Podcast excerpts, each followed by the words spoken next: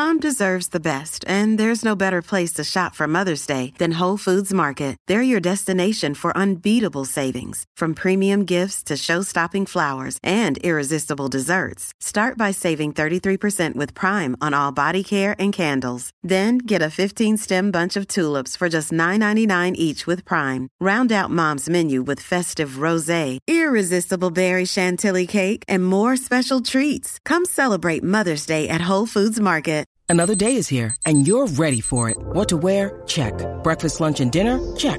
Planning for what's next and how to save for it? That's where Bank of America can help. For your financial to-dos, Bank of America has experts ready to help get you closer to your goals. Get started at one of our local financial centers or 24-7 in our mobile banking app. Find a location near you at bankofamerica.com slash talk to us. What would you like the power to do? Mobile banking requires downloading the app and is only available for select devices. Message and data rates may apply. Bank of America and a member FDIC.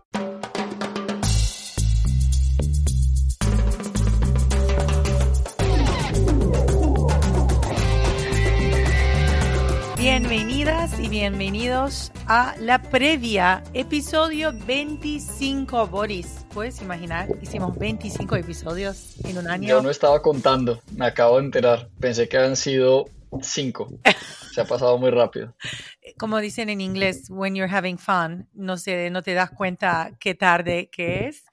Pero Exacto. realmente yo te quería agradecer muchísimo, primero que nada, terminar este año en such a high note con, tus, eh, con tu contribución, tu tiempo y tus comentarios y tus amigos que vienen siempre a vernos. Eh, fue un placer hacer esto contigo y yo pienso que ahora me siento mucho más eh, cerca como al mundo de sports business, el negocio del deporte, de otro punto de vista, de un punto de vista de un ejecutivo, gracias a tu eh, punto de vista que compartes No, cada vez. a ti por, por la energía y que le metes siempre y las ganas y el learning process que ha sido también para mí, porque la verdad es que cuando, ya lo hemos hablado, pero cuando Scott y tú me dijeron que tenían esta idea, me pareció interesante porque efectivamente no, ha- no había y sigue sin haber realmente, más allá de este, un, un podcast enfocado en el negocio del deporte en español, analizando eh, no solo lo- los diferentes trends, noticias, etcétera, sino también trayendo invitados de primera. eh, y me pareció muy interesante. No pensé que, que eh, me hubiera, me iba a aguantar 25 episodios, pero bueno, mira, aquí Ahora, estamos. y no, de, no decís más aguantar, ahora estás disfrutando Exacto. tanto que Pero quieres quedar acá por un otro es, 25. estuve eh, contigo y con toda la familia de Sportico la semana pasada en la conferencia en New York de, de Invest in Sports. eh, que estuvo muy buena, los speakers que llevaron estaban increíbles eh, y la gente que estaba en atendiendo también estuvo, estuvo muy buena y hubo un par de personas eh, que tengo que decir que se acercaron a decirme del podcast eh, y que si yo estaba, que, que si yo estaba como attending o estaba como talento. Entonces voy a empezar a, a decirle a Scott que, que me tiene que tratar como talento. Y sí, te trata como talento o no. Siempre me habla de su como gran talento en radio, digamos en podcasting. No, pero ¿sabes lo que pasó en ese evento? Algunas personas que también hablé eh, de parte de alguno- algunas ciudades y países que yo no sabía que no se escuchaban y cuando vi los eh, resultados, los analytics, y vi que tenemos, eh, aunque como mayoría de las personas que nos están escuchando en el año, eh, durante el año pasado, eh, son de Estados Unidos. Tenemos un 35% eh, que nos sigue de España y el después, el resto, como entre 12 y 15% por, por cen- em, por ciento de nuestros eh, listeners, nuestros em, seguidores, son de 15 países alrededor del mundo, de, Francia, Argentina, de Perú, eh, México, Brasil, Portugal. Así que muchísimas gracias a todos que nos están escuchando. Y como le pedí a uno de, de ellos, por favor, mándanos por correo electrónico o alguna otra manera por Twitter, eh, ¿qué quieren escuchar? ¿Qué quieren que hablamos? ¿Quién le gustaría que invitamos al programa? El año que viene queremos que sea un poco más interactivo el show, pero por ahora eh, arrancamos con las noticias de la semana porque hoy tenemos un invitado especial y antes que llegue él, eh, Boris, yo pasé el fin de semana que estaba medio lluvioso en Nueva York, eh, vi todos los documentales, docuseries de, sobre dos futbolistas que me encantan.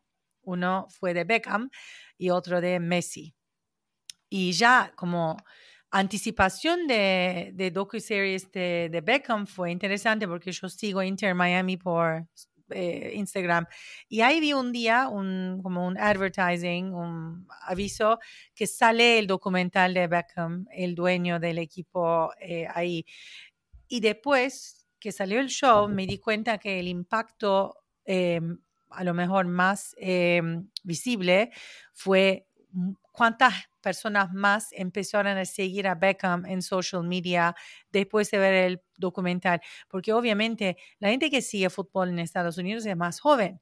Beckham era mi héroe cuando yo era niña y está como me, me acuerdo mucho de su vida y verlo eh, otra vez pasar paso a paso de su vida llegando a Estados Unidos. Yo pienso que lloré dos, tres veces y yo no lloro muy fácilmente y me encantó. Me imagino que, no sé si vos escuchaste algo, cómo impactó la gente que, que, vio el, el docu-series, documental, y, pero él está mucho también en el documental de Messi, como el primer episodio es casi Beckham. Así que tenemos un momento como Messi abrió una puerta, pero Beckham entró y está como ocupando un espacio grande ahora, ¿no? Sí, no, no he visto ninguno de los dos eh, documentales, pero anecdóticamente he oído de mucha gente que ha visto el de Beckham eh, y realmente la perspectiva ha sido eh, un héroe y no solo un héroe, digamos, nosotros que hemos seguido el fútbol pues toda la vida de, de lo que logró él como futbolista, etcétera, sino también como persona y la relación con su esposa y los momentos difíciles que pasó en Inglaterra. Eh, entonces, he oído muchos de esos comentarios. No he hablado con nadie que haya visto el de Messi, eh, pero definitivamente yo creo que eh, el poder juntar a, los dos sin necesariamente tener una película o un documental que cuente la vida de los dos, pero teniendo las dos por separado es interesante, el timing es muy interesante, yo creo que sigue manteniendo la conversación de, de Inter Miami, de Messi, de la MLS en general en la boca de los demás. Eh, y sobre todo ahorita en una época en donde no están en los playoffs eh, y, se pierde un poco la narrativa y yo creo que también lo que hace es que eh, no se desinfla tanto la burbuja, digamos, que se, ha, que se ha logrado de atención con el tema de Messi y MLS. Yo creo que desde ese punto de vista eh, va a estar bien y es interesante.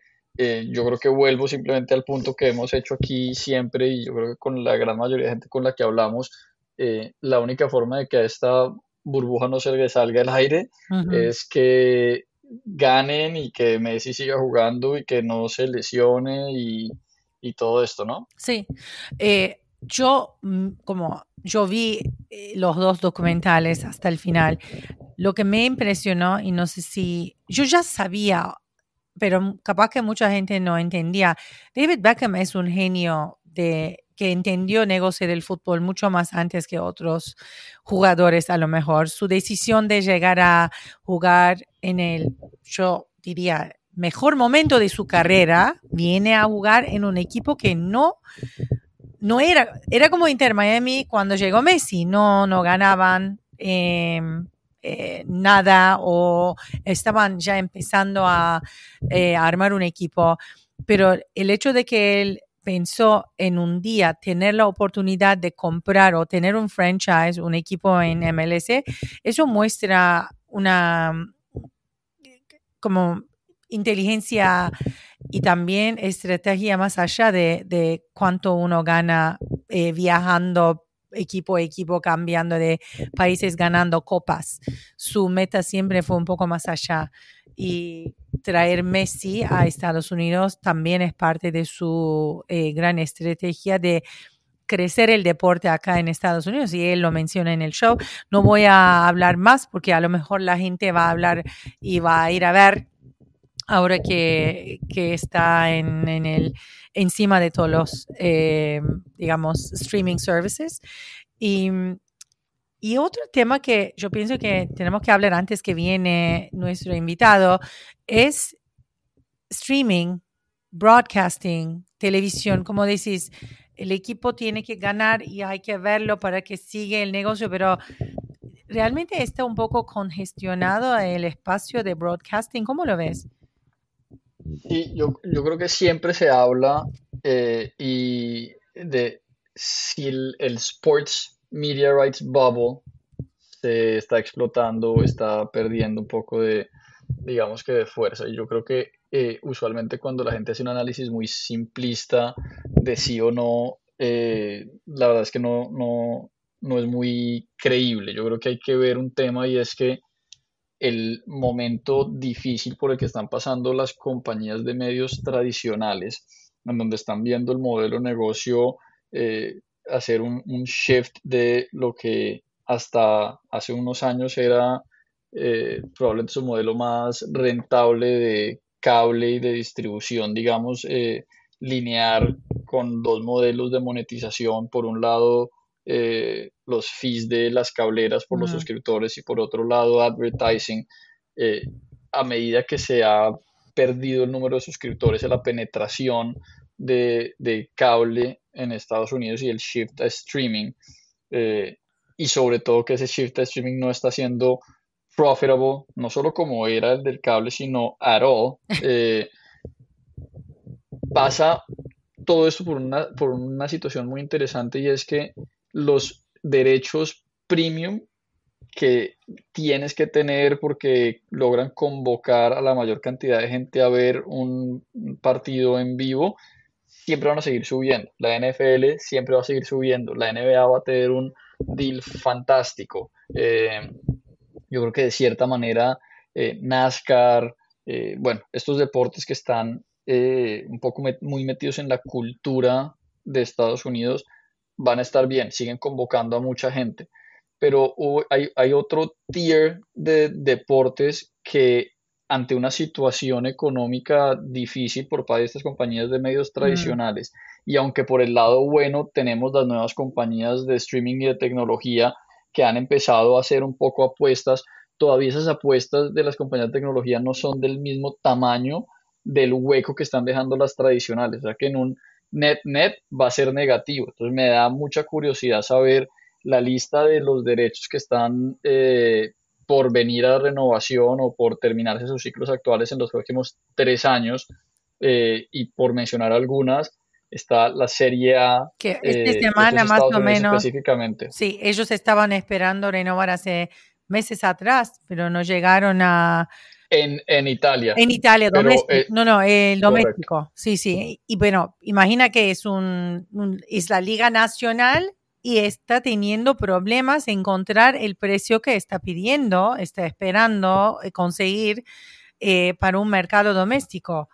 Vos decís que algo parecido podría pasar en Estados Unidos. Lo que pasa es que la, la dinámica de los mercados de, media rights en Europa, en sus mercados locales, es un poco diferente. Em, simplemente porque no hay suficiente competencia. Ah. Usualmente hay uno, máximo dos compañías que pueden eh, justificar los precios a los que han llegado estos derechos y, realmente eso es lo que termina marcando el precio en el que se venden. Si no tienes competencia, por más de que tu producto siga siendo premium y el local y eso, pues pues no vas a tener tanta demanda. Yo creo que en Estados Unidos es un poco diferente y es más un tema de eh, hay tantas cosas disponibles en el mercado y hay más competencia, pero a, la hora de hacer una lista de prioridades en donde vas a poner eh, eh, tus inversiones, pues hay muchos que se van a caer. Entonces, por ejemplo, está en los próximos tres años, tienes UFC, Serie A, mm, hay muchos derechos de college eh, fútbol, Ah, sí. hay muchos derechos de, de eh, digamos, de, de other college sports, pero también está NBA, es importante, NASCAR, eh, Fórmula 1, Fórmula 1. eh, y algunas de las conferencias que todavía no, no tienen sus, su- de conferencias, meaning de, de college sports, eh, que todavía no tienen sus, sus derechos amarrados. Entonces, yo creo que, que va a ser muy interesante porque va a haber un mercado en que no se está explotando, digamos que la burbuja, pero para algunos va a ser más fácil que para otros y para los que no se van a demorar muchísimo más tiempo. O hay, hay que ver, eh, digamos, con el fútbol específicamente, qué sigue pasando de atención e interés por el fútbol y crecimiento del fútbol en Estados Unidos de aquí al 2026, cuáles son las propiedades que tienen sus derechos que se vencen, digamos, en esta época y ver en qué momento y, y de qué manera se hacen las negociaciones, si haces un tender, si hacen negociaciones directas. Va a ser muy interesante. La otra que está ahorita aquí en el mercado en Estados Unidos es eh, la Liga Francesa de fútbol. Ligón, esta semana Ligón. también va a ser, eh, vamos a ver quién va a comprarlo. Digamos, yo creo que esa es una que, que va a ser muy difícil, porque por más de que es la liga francesa y top 5 de las ligas europeas, etcétera, tienes el problema y es que para el fan, digamos que del fútbol general, no necesariamente el fan de la- del fútbol francés, pues tienes a un equipo que es el que te gusta ver y cuál es el valor para que entre o un, no sé, ESPN o. Paramount o los derechos ahorita los tiene Bean Sports como parte de un paquete internacional más, más global. Eh, pero vamos a ver qué va a pasar. Yo creo que va a ser, van a ser un, por lo menos un año de reorganización y de alineación que va a ser difícil para muchas propiedades. Y como dices, acá eh, Premier League tiene tantos seguidores y tiene em, la, digamos, un deal que como que, que ayuda al, al, al, fa- al fanático eh, encontrar el partido que, que quiere ver en, en un network como NBC en sus como eh, diferentes eh, em, digamos em, streaming services Plataformas. No, no sé si eh, Liga Francesa, Liga Francesa tiene tantos seguidores para que un network No, y ese, y Pagaría ese- mucho para exacto, y ese, ese es el problema, que, que todas estas, digamos, otra vez volvemos a, a los tiers de los, los derechos que son premium no van a tener problema, va a haber un interés todavía muy grande por las compañías principales, tanto en streaming como en broadcast tradicional, en tener la exclusividad de estas propiedades porque saben que pueden traer eh, y ayudar con la adquisición de suscriptores y de usuarios las otras que están más en la mitad y hacia abajo, en donde en algún momento tenían más demanda porque necesitabas, entre comillas, rellenar, pues ahorita estás siendo mucho más cuidadoso con las inversiones. Y si no hay un- una medida clara de cuál es mi, mi negocio haciendo la compra de estos derechos, va a ser, va a ser difícil. El otro que, aunque no se ha anunciado, ya ha habido varios reportes que en WSL está terminando de, de- de hacer su, su nuevo deal de, de televisión y al parecer lo están partiendo en una cantidad de, de paquetes Paquetes. más pequeños. No hay, no hay un solo broadcaster que esté pagando todo y poniendo todo en, en, en una plataforma. Y yo creo que aunque esto les va a ayudar a llegar al número al que quieren llegar o que querían llegar, se lo están haciendo más difícil al fan. Para el O sea, si yo quiero seguir en WSL, yo lo que hablan es que hay un partido a la semana durante un, o o un día de partidos a la semana que es específico para Amazon. Entonces ya tratas de entrenar al, al fan a que los partidos de, no sé, los viernes siempre están en Amazon. Y CBS tiene aparentemente un paquete donde son las finales. Y ahora otro donde tienes, creo que Scripps en broadcast y, y también tienes ESPN. Pero en, un, en una propiedad como esta que necesitas crecerla eh, y generar un hábito con el consumidor, al fragmentarlo tanto, puede tener un efecto contrario. Entonces va a ser muy interesante. Sí, para mí, por ejemplo, tener todo en un- una plataforma que yo ya conozco, eh, sé cómo usarlo, eh, UX, estoy como familiar con el UX, donde están los botones para, para. Es como todo el mundo quiere que sea más práctica el asunto. Entonces, si hay una cosa que no me, no me resuelta fácil, yo voy a dejar de ver este producto y voy a ir a ver el producto que es más. Por eso Apple es tan como lo que está haciendo MLS con Apple Dealers. Cualquier parte del mundo, yo puedo ir mañana a Francia con mi cuenta de Apple, puedo ver el partido que quiero ver, si es lo que estoy eh, sí, ese yo, yo, que tengo mis opiniones personales y ese deal tiene otra cantidad de complicaciones que también lo hacen un poco difícil para el crecimiento del, de la liga y la distribución, pero... Por el horario de partido, vos también estás... No. A mí eso me parece un poco raro, que todos los partidos empiezan a la misma hora, así que yo sí quiero ver qué está haciendo el otro, tengo que parar y es como ver... Eh, no, mi, mi, mi problema general es más que eh, este es un deporte, como hemos hablado mucho, que está todavía en periodo de crecimiento y que necesita poder tener acceso a más personas y cuando lo estás poniendo detrás de un paywall y sobre todo detrás de una gente que tiene que tener esto, pues lo hace cada vez más difícil. Bueno, ah, paramos acá y después preguntamos esta pregunta a nuestro invitado especial. Eh, no quería cortar de Boris, pero obviamente tenemos hoy, eh, estamos con Diego Gigliani, el presidente y general manager de St. Louis City FC. Eh, es el 28 eh, franquicia de MLS y Diego llegó recién a, eh, desde un otro grupo de, un equipo y también un grupo eh, de fútbol muy importante, Manchester City Football Group. Así que bienvenido, Diego, ¿cómo estás? Hola, encantado. ¿Qué tal, Ashley? Hola, Boris. Hola, Diego, qué bueno verte. Igualmente, igualmente, los caminos se cruzan en el mundo del fútbol. Exactamente. Tenemos un, un, eh, un, tema con Asla siempre acá y es que eh, ella trata de traer gente al podcast a ver si me presenta gente nueva. Yo siempre le digo, ya lo conocía, es mi amigo.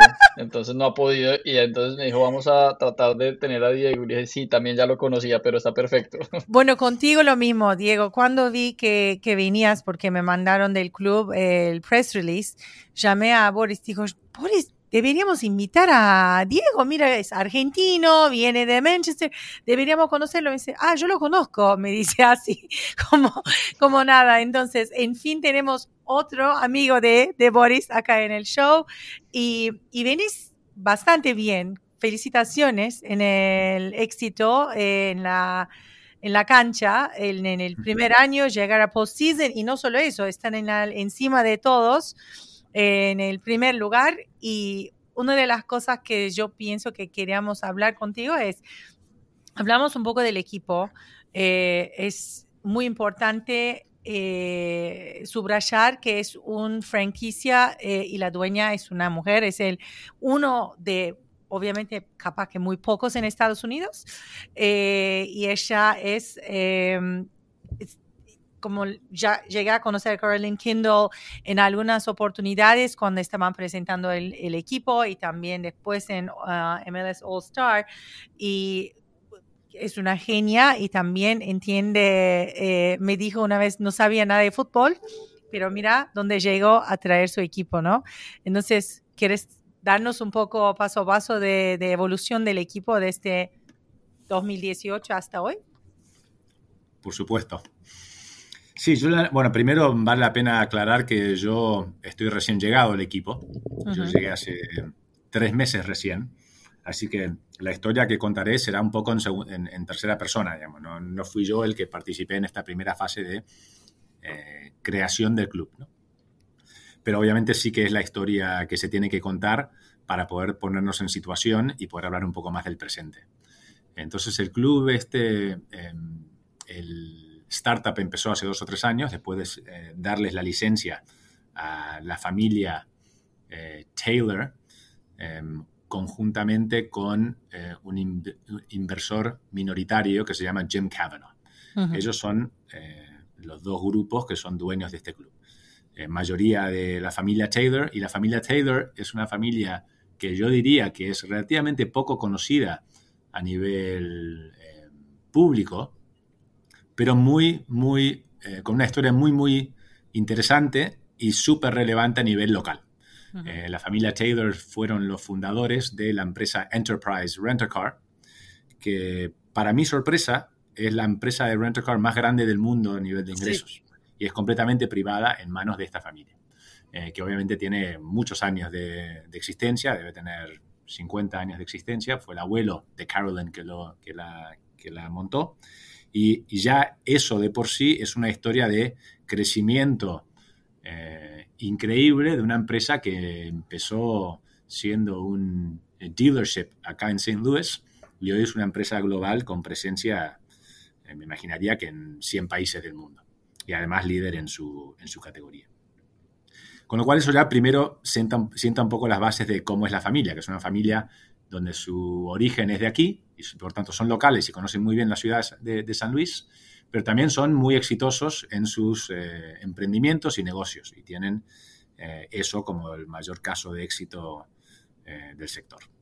Em, lo siguiente sería que esta familia nunca había invertido en deporte hasta ahora, em, pero fue eso, hace tres años más o menos, cuando Andy, Andy Taylor, que es, digamos, la segunda generación de esa familia, hijo del fundador, Jack Taylor, cuando Andy Taylor propone liderar un grupo nuevo para, para conseguir la licencia eh, de la MLS en la ciudad de San Luis.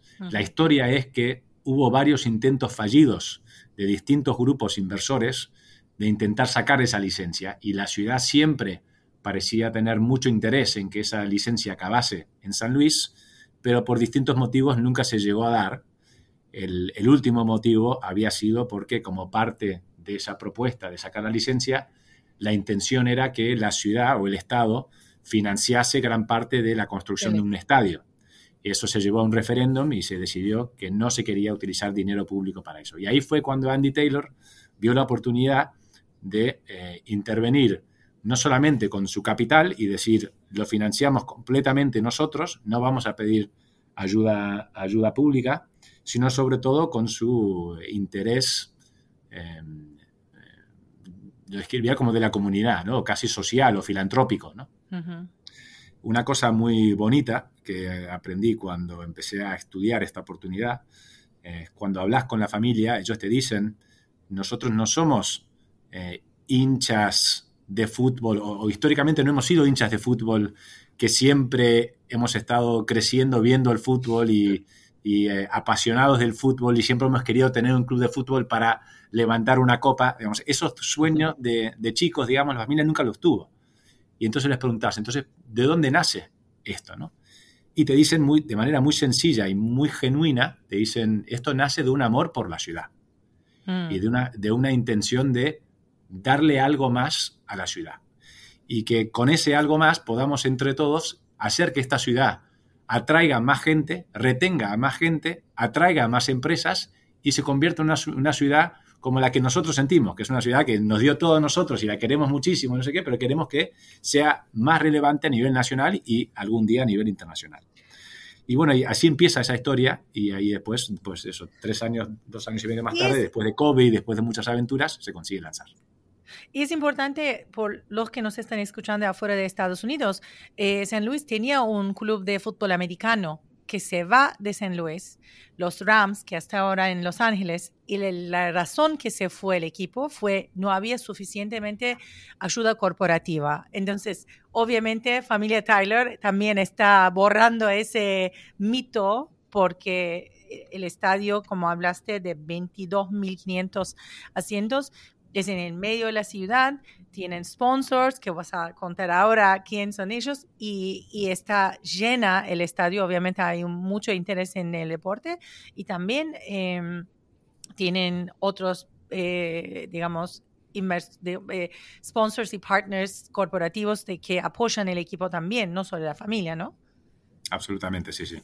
Sí, esa historia de la, de la, reubicación del club de fútbol americano de NFL, como dices tú, está muy presente en eh, casi como el, em, el, sentimiento de la gente de la ciudad. Y yo creo que eso también, de alguna manera, presentó una oportunidad para el club. ¿no? Eh, había una demanda latente de gente que quería eh, conectar con otro club profesional eh, deportivo. también es verdad que independientemente de eso, cuando venís aquí y descubrís un poco de la historia de la ciudad, tiene mucho, mucha historia en el fútbol, sin dudas.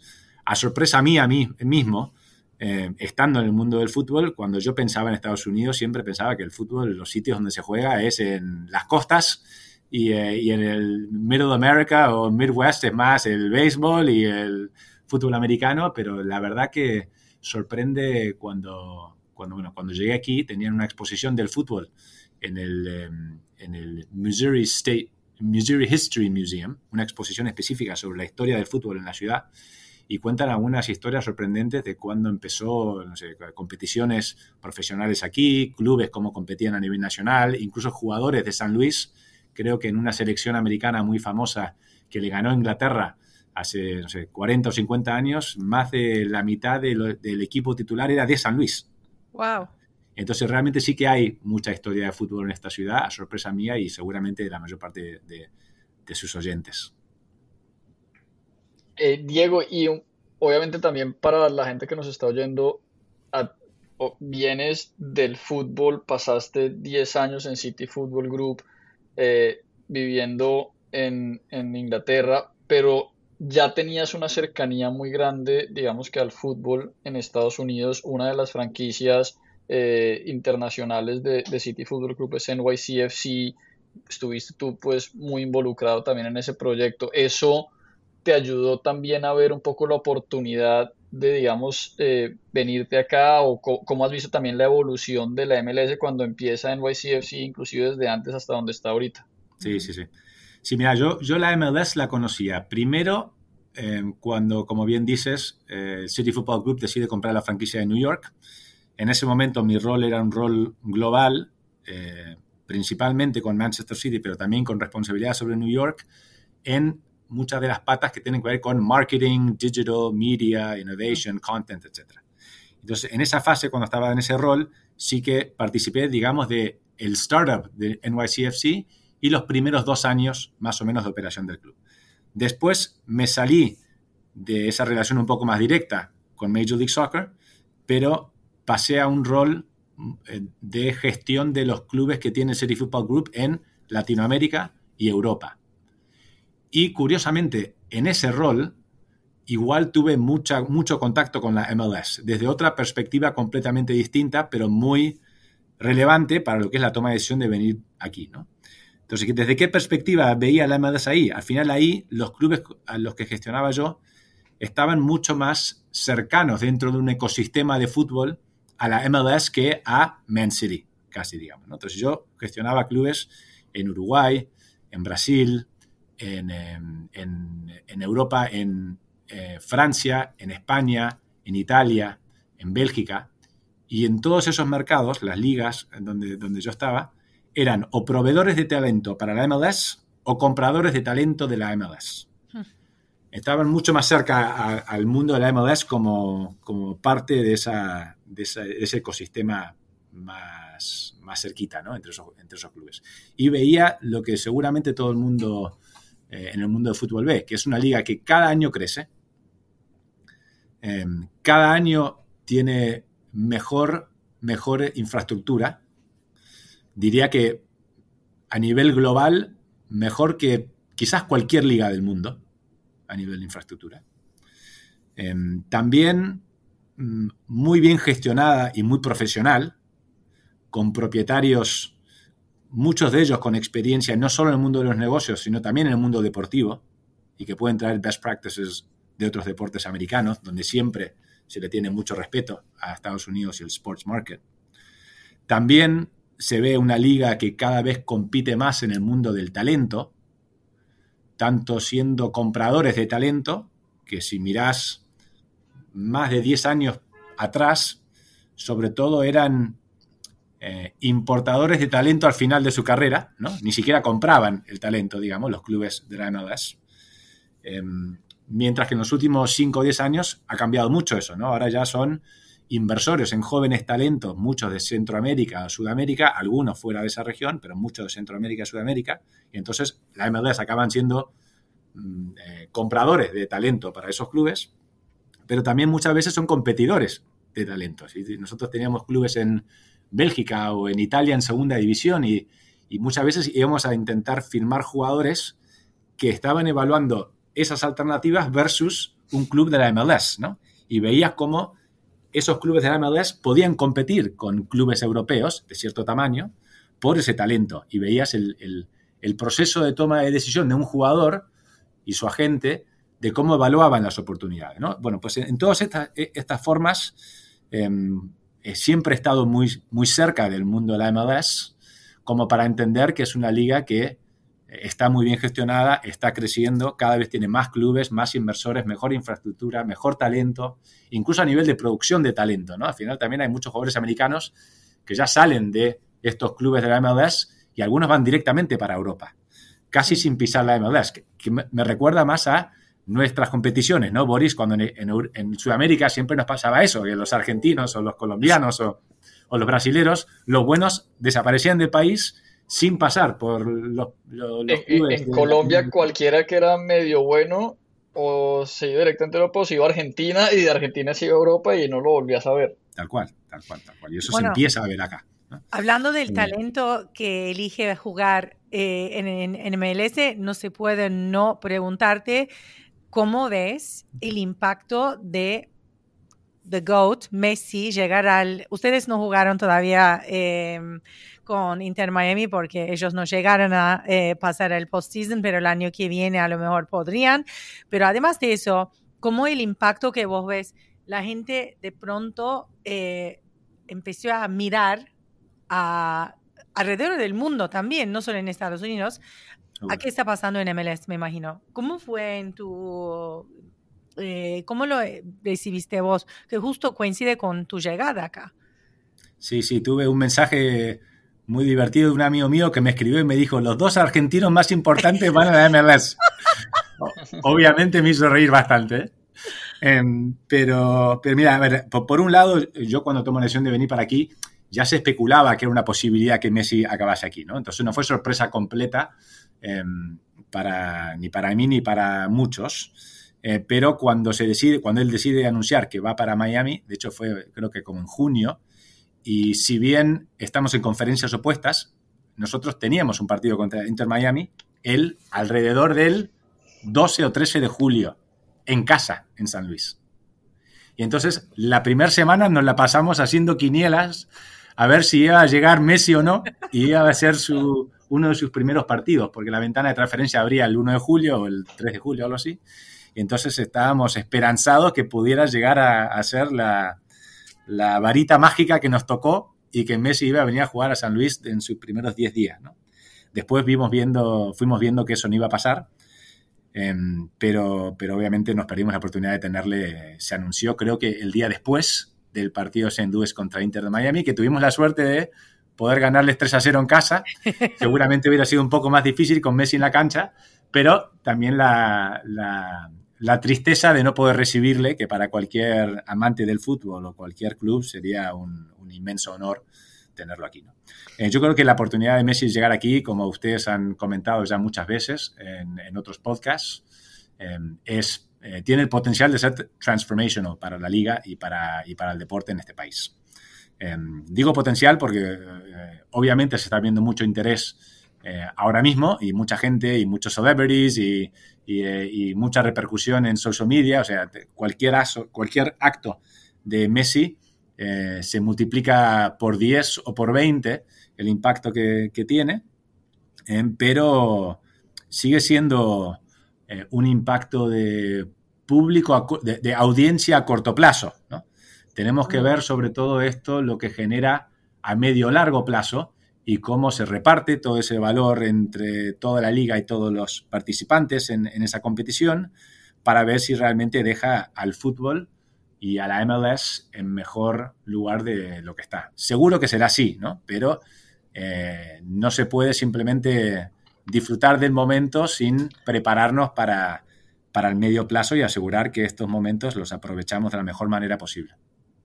Mira, lo que es hablar con una persona sensata de la industria del deporte y del fútbol, porque Diego, ese siempre ha sido mi, punto con, con Alda y en estas conversaciones, y es que yo no creo que a nadie le cabe la menor duda de que tener a Messi es mejor para la MLS que no tenerlo, sin duda.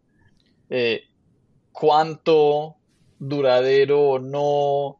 Eh, y cómo se puede tratar de, digamos, de tener ese valor que se está creando y meterlo a la base del negocio es lo que va a ser realmente difícil eh, y sin sobresimplificarlo, al final es un tema de no solo a los nuevos eyeballs que estás trayendo a la competición a ver a Messi o inclusive a la gente que está yendo al estadio, sino cómo logras contar la historia de lo que pasa con la competición en el día a día para volverlos fans. Y eso viene también muy de la mano con eh, el partnership con Apple.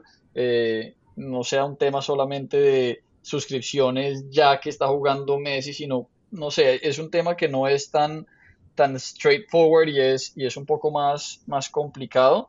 Eh, de la misma manera en la que en las ligas europeas ya muy establecidas, cuando entra y está en tu liga un Cristiano Ronaldo, genera más interés pero cuando se va tampoco es que caiga el interés, porque ya está esa base eh, un poco establecida y ahí es donde tiene que ser realmente el, trabajo importante de no solo pues de nosotros, sino pues de la liga, ¿no? Sí, sí, absolutamente. Al final el caso que tú conoces bien a través de tu rol en la liga son el caso de Messi y Cristiano, ¿no? Cuando se van del Madrid y del Barça, eh, obviamente dos de los mejores jugadores de la historia del deporte, pero en dos de los clubes más importantes del mundo del deporte también, ¿no? Entonces se van y aparecen otros y la liga sigue. Em, aquí hay que ver, ¿no? Porque incluso me acuerdo, incluso me acuerdo de algunos de los primeros partidos de Messi en Inter de Miami cuando a Messi lo sustituían y, la, mucha gente se iba a su casa.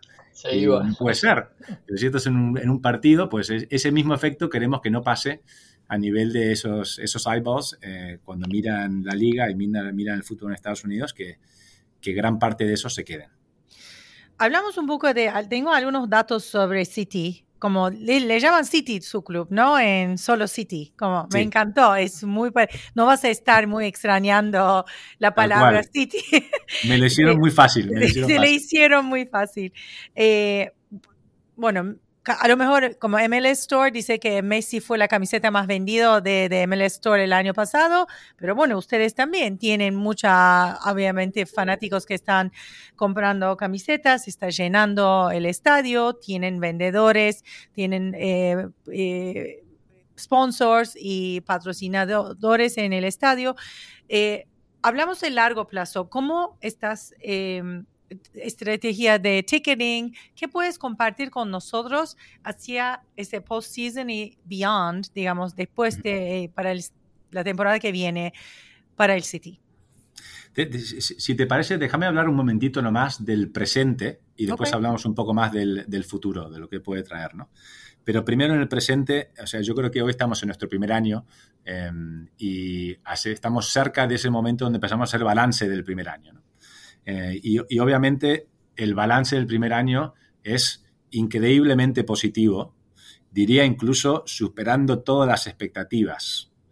Eh, obviamente expectativas del mundo fuera de San Luis, donde en general se le dan pocas expectativas a los clubes nuevos o franquicias nuevas, siempre, por un poco de historia suele pasar que los primeros años de nuevas franquicias son difíciles, sobre todo en la parte deportiva pero incluso te diría superando las expectativas de los dueños y de, incluso de, la estructura interna. Nuestras expectativas obviamente eran mejores de lo que la gente creía que iban a ser nuestros resultados, pero tampoco hubiéramos asumido nunca que el club se encontraría al final de la temporada siendo primeros de la conferencia oeste. Nunca ha pasado antes con un club eh, nuevo, nunca. Así que es, récord histórico. Eh, encima de clubes eh, como LAFC, campeones del año pasado, y aunque no están en la liga hace mucho tiempo, son claramente un, un equipo muy fuerte de la liga. Seattle Sounders y LA Galaxy, que llevan decenas de años en, en, la liga y compitiendo prácticamente siempre muy bien. O sea, salir primeros en esa conferencia es un súper logro, con muchos jugadores prácticamente irreconocidos para la liga em, y con algunos jugadores que si bien no son Messi desde el punto de vista de conocimiento mundial, la segunda camiseta más vendida en la liga después de Messi fue un jugador de. Louis City, que es Joao Klaus, delantero brasilero. ¿no? Entonces, bueno, pues eh, obviamente el, arquero, nuestro portero Roman Berkey, seguramente se ha, votado el mejor portero de la liga. Ha sido eh, impresionante su rendimiento este año. También venía del Dortmund, o sea, no era un desconocido en el mundo del fútbol para nada, jugaba en la selección suiza. Pero, o sea, a nivel deportivo, yo creo que, los resultados son ampliamente mejores de lo que nos hubiéramos imaginado. Y fuera de la cancha, por suerte, también los resultados han acompañado. Antes de empezar a jugar, yo creo que ya habían indicios de que el club iba a estar en buena posición, porque también rompió récords en la cantidad de season card deposits, le dicen en inglés, ¿no? La cantidad de gente que puso dinero antes de empezar a jugar para garantizar el derecho de comprar un, abono. Hubo 50.000 personas en 24 horas que pagaron dinero para estar en esa lista. Obviamente no tenemos un, estadio de 50.000 personas, así que muchos siguen en esa lista de espera para conseguir esos, esos eh, season tickets cuando se vayan poniendo a disposición. Pero eso fue antes de empezar a, competir y durante la competición pues hemos seguido eh, generando muy buenos resultados a nivel fuera de la cancha. Como dijiste tú, los partidos, em, la, venta de entradas, digamos, en los partidos es un estadio nuevo de 22.500 personas y las entradas han estado agotadas en absolutamente todos los partidos de St. Louis City. De la MLS, eh, cuando llueve, de la Open Cup, de la Leagues Cup, o sea, todos los partidos donde jugaba en Louis City han estado vendidos todos todas las entradas. Eso ya es inusual para, para, para un club de la MLS. Y cuando salimos a renovar esos season cards para el año que viene, 98% de los abonos han confirmado que quieren seguir. Con lo cual, eh, off the pitch, eh, a nivel negocio, súper exitoso también. De hecho, parece que estamos entre el top 5 o 6 a nivel de ingresos de toda la liga. Que si me hubieras preguntado a mí, eh, antes de llegar aquí, si un club de San Luis podía estar compitiendo con clubes de Nueva York, Los Ángeles, Chicago, Dallas, Houston, te diría imposible, solo por la población. Eh, y ahí están, o sea, top 5, ahí estamos, top 5, top 6 de, de, la liga. Y por último, y antes de pasar por la parte más de, de hablar del futuro, eh, querría hablar un poquito de lo que es el impacto en la comunidad que el club genera. Porque si bien la parte deportiva y la parte financiera son partes importantes de todos los clubes de fútbol, aquí la pata principal, y como había comentado antes, el motivo por el que se crea el club es para darle un, regalo a, la sociedad aquí y a la ciudad. Y ahí yo lo evalúo en dos patas. La primera es la recepción de la gente al club de fútbol. O sea, cuánto está impactando en, digamos, la felicidad o la gente que pueda participar o llenar su vida de otra actividad positiva, ¿no? Y es increíble el, eh, eh, cuánto ha em, penetrado en la conversación de la ciudad, de la gente, el club de fútbol. Ya lo veía en mis primeras visitas viendo para aquí, cuando me subía a un Uber y en un Uber, te prometo que parecía que me habían puesto una cámara de vídeo en el, en el Uber porque en el Uber del aeropuerto al hotel, cuando vine para conocer la ciudad y hablar en más, en más profundidad con los dueños, me dice el hombre de la nada, ¿te gusta el fútbol? ¿Sabes que tenemos un club de fútbol nuevo aquí? No, es increíble. ¡Qué lindo! Empezás a dar cuenta que realmente eh, la gente ya se lo ha hecho propio, ¿no? O sea, eso se, se, nota mucho y se nota mucho en el día del partido. Que si no han estado todavía en un partido, les invito que por favor vengan, porque sorprende ver el, ambiente en los días de partido. ¿Se vive como un partido en Argentina? ¿Perdóname? ¿Se vive tan lindo como un partido en Buenos Aires? Bueno, eh, se nota por tu acento que has pasado tiempo en Argentina. Bastante eh, tiempo. Se nota, se nota. Em, capaz que más que el mío ya, se nota. Pero... yo viví 10 años en Buenos Aires, así que 10 años. Más que yo. Yo viví 7 años en Buenos Aires. Sí, escuché que, viviste más afuera de tu país que dentro de tu país. Somos muy similares en ese sentido. Nací en Buenos Aires, pero, pero pasé menos años que vos. Pero sí, la experiencia de fútbol allí es muy, es muy distinta, em, con sus pros y sus contras. pero sin duda diría que el, ambiente desde el punto de vista de eh, cantitos, la gente de pie, eh, llevando la camiseta puesta, eh, banderas, todo eso en St. Louis existe. Que uno pensaría que eso tarda años en generarse, pero existe, primer año.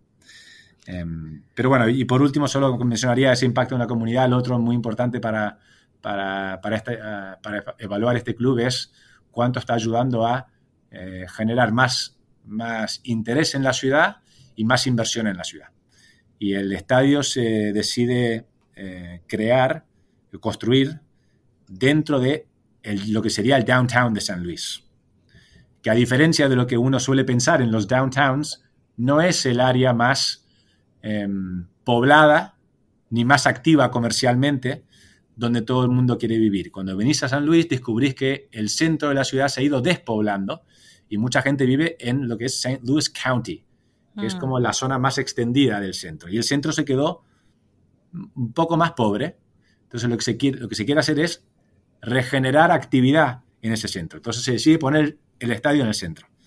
Y alrededor de eso ya se está viendo que el centro está más seguro de lo que estaba antes, la gente se siente más cómoda yendo, empiezan a abrir restaurantes alrededor del, alrededor del estadio, se prometen nuevas inversiones de desarrollos residenciales cerca del centro. Entonces, todo eso sí que es claramente el definition of success. Mm. Eso, por supuesto, no lo podemos medir en nueve meses, se tiene que medir en diez años, pero por lo menos empezamos a ver que, que ese potencial existe y podemos fast forward un poco en nuestra mente y ver que estamos en el camino correcto. Y y una vez que terminas el año y el asesoramiento, eh, asesoramiento eh, de, digamos, proceso de terminar el año, eh, ¿cómo va a ser su estrategia para el año que viene?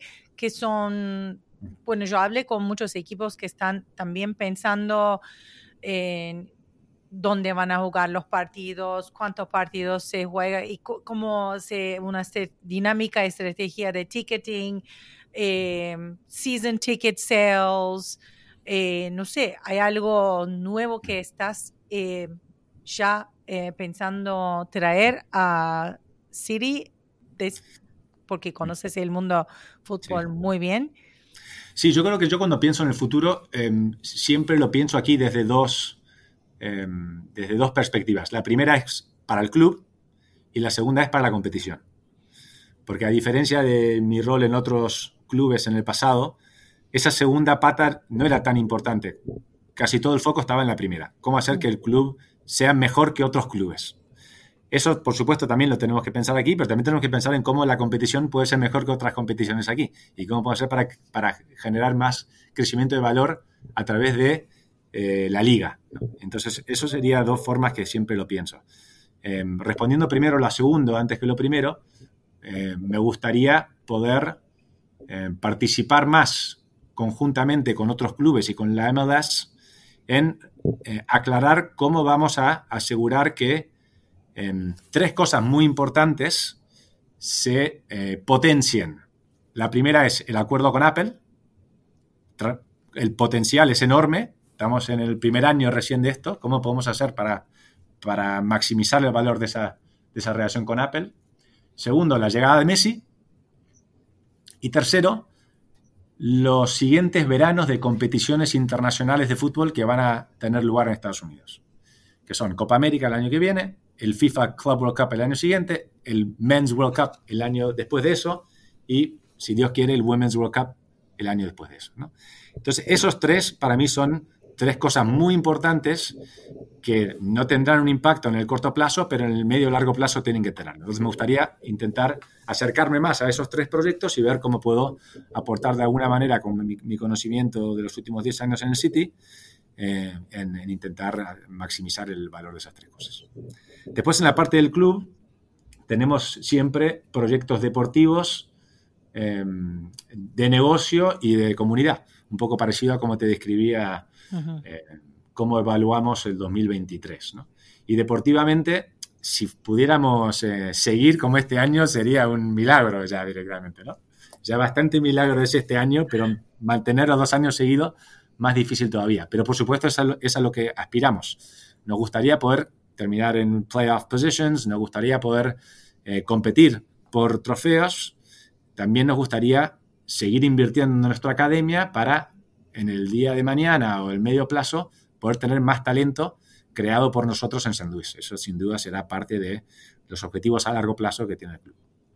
Financieramente o comercialmente, yo creo que el club, si bien lo está haciendo muy bien a nivel de ingresos, siguen siendo clubes deficitarios. Eh, querría pensar que la mayoría de los clubes de MLS todavía están en esa fase, ¿no?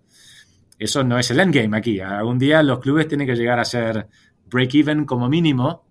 Eh, la gente habla mucho del aumento de las valoraciones de los clubes de fútbol y eso es verdad, pero uno no puede solo ver el paper, el paper value, ¿no? Hay que ver el cash flow eh, reality también, Entonces hay que seguir viendo en cómo poder hacer para crecer los ingresos, intentar buscar la, rentabilidad, seguro no a corto plazo, pero cómo intentar orientar hacia allí. Y, un problema específico, pensando en lo que me comentabas de ideas específicas de ticketing, la, problemática que tenemos en Saint Louis es muy distinta a la problemática que estaba acostumbrado a, a, a encararme en los clubes non-Man City del grupo, que era cómo hacemos para maximizar los ingresos del día de partido, cómo vendemos más entradas y más abonos o aumentamos precios. Ese era un big challenge en general para todos los clubes deportivos. Aquí está todo vendido a precios ya bastante elevados. De hecho, el problema es lo contrario.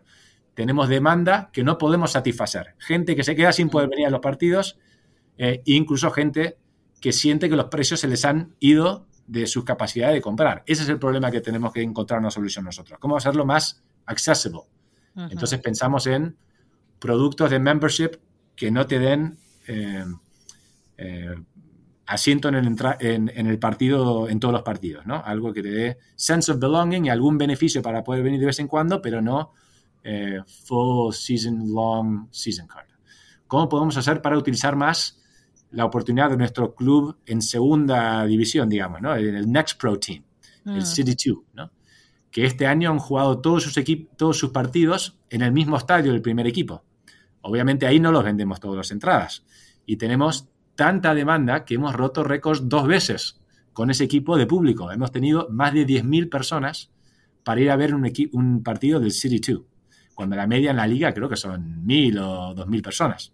Entonces, ¿cómo hacemos para generar más valor en ese producto para que más gente que quizás no puede conseguir entradas o permitirse el precio de las entradas del primer equipo, aún así participen en el club? Esas son algunas cosas que nos gustaría enfocarnos para el año que viene. Muy bien. Todos muy buenos problemas para tener. De verdad que sí, de verdad que sí. Que ojalá que todos tenemos problemas así que, para resolver. Bueno, tengo más preguntas, pero los dejamos para otro día. Ya eh, te ocupamos mucho el tiempo. Fue Hay que hacer una parte 2. Sí, parte 2 con, con Diego. Como, como, como, vos sabés, Ashley, los, los, argentinos tenemos la capacidad de hablar mucho. Entonces parece que con pocas preguntas he conseguido eh, ocupar muchos minutos, así que mis disculpas. Pero no solo vos, nosotros con Boris ya veníamos hablando de Beckham, de Messi, de todo, así que tenemos un episodio 25 increíble de una hora. Muchísimas gracias por estar nuestro invitado especial en este episodio muy importante, cumpliendo un año juntos haciéndolo y ojalá te veremos otra vez en el año que viene, a lo mejor para hacer el parte 2 con todo lo que nos hablaste y cómo resolviste estas problemitas que tenés el año que viene. Sería un placer. Antes de eso, los recibiré en San Luis. Muy bien. Ahí estaremos. Gracias. Un abrazo grande. Gracias, Diego.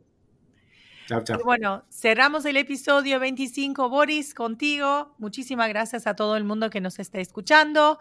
Hasta el próximo episodio en dos semanas. Eh, gracias a nuestra productora Erin. Síguenos en social media y gracias, Boris, por estar conmigo por un año. Ojalá que no te aburrí. Muchas gracias por aguantarme. Bueno, chao, chao. Bye.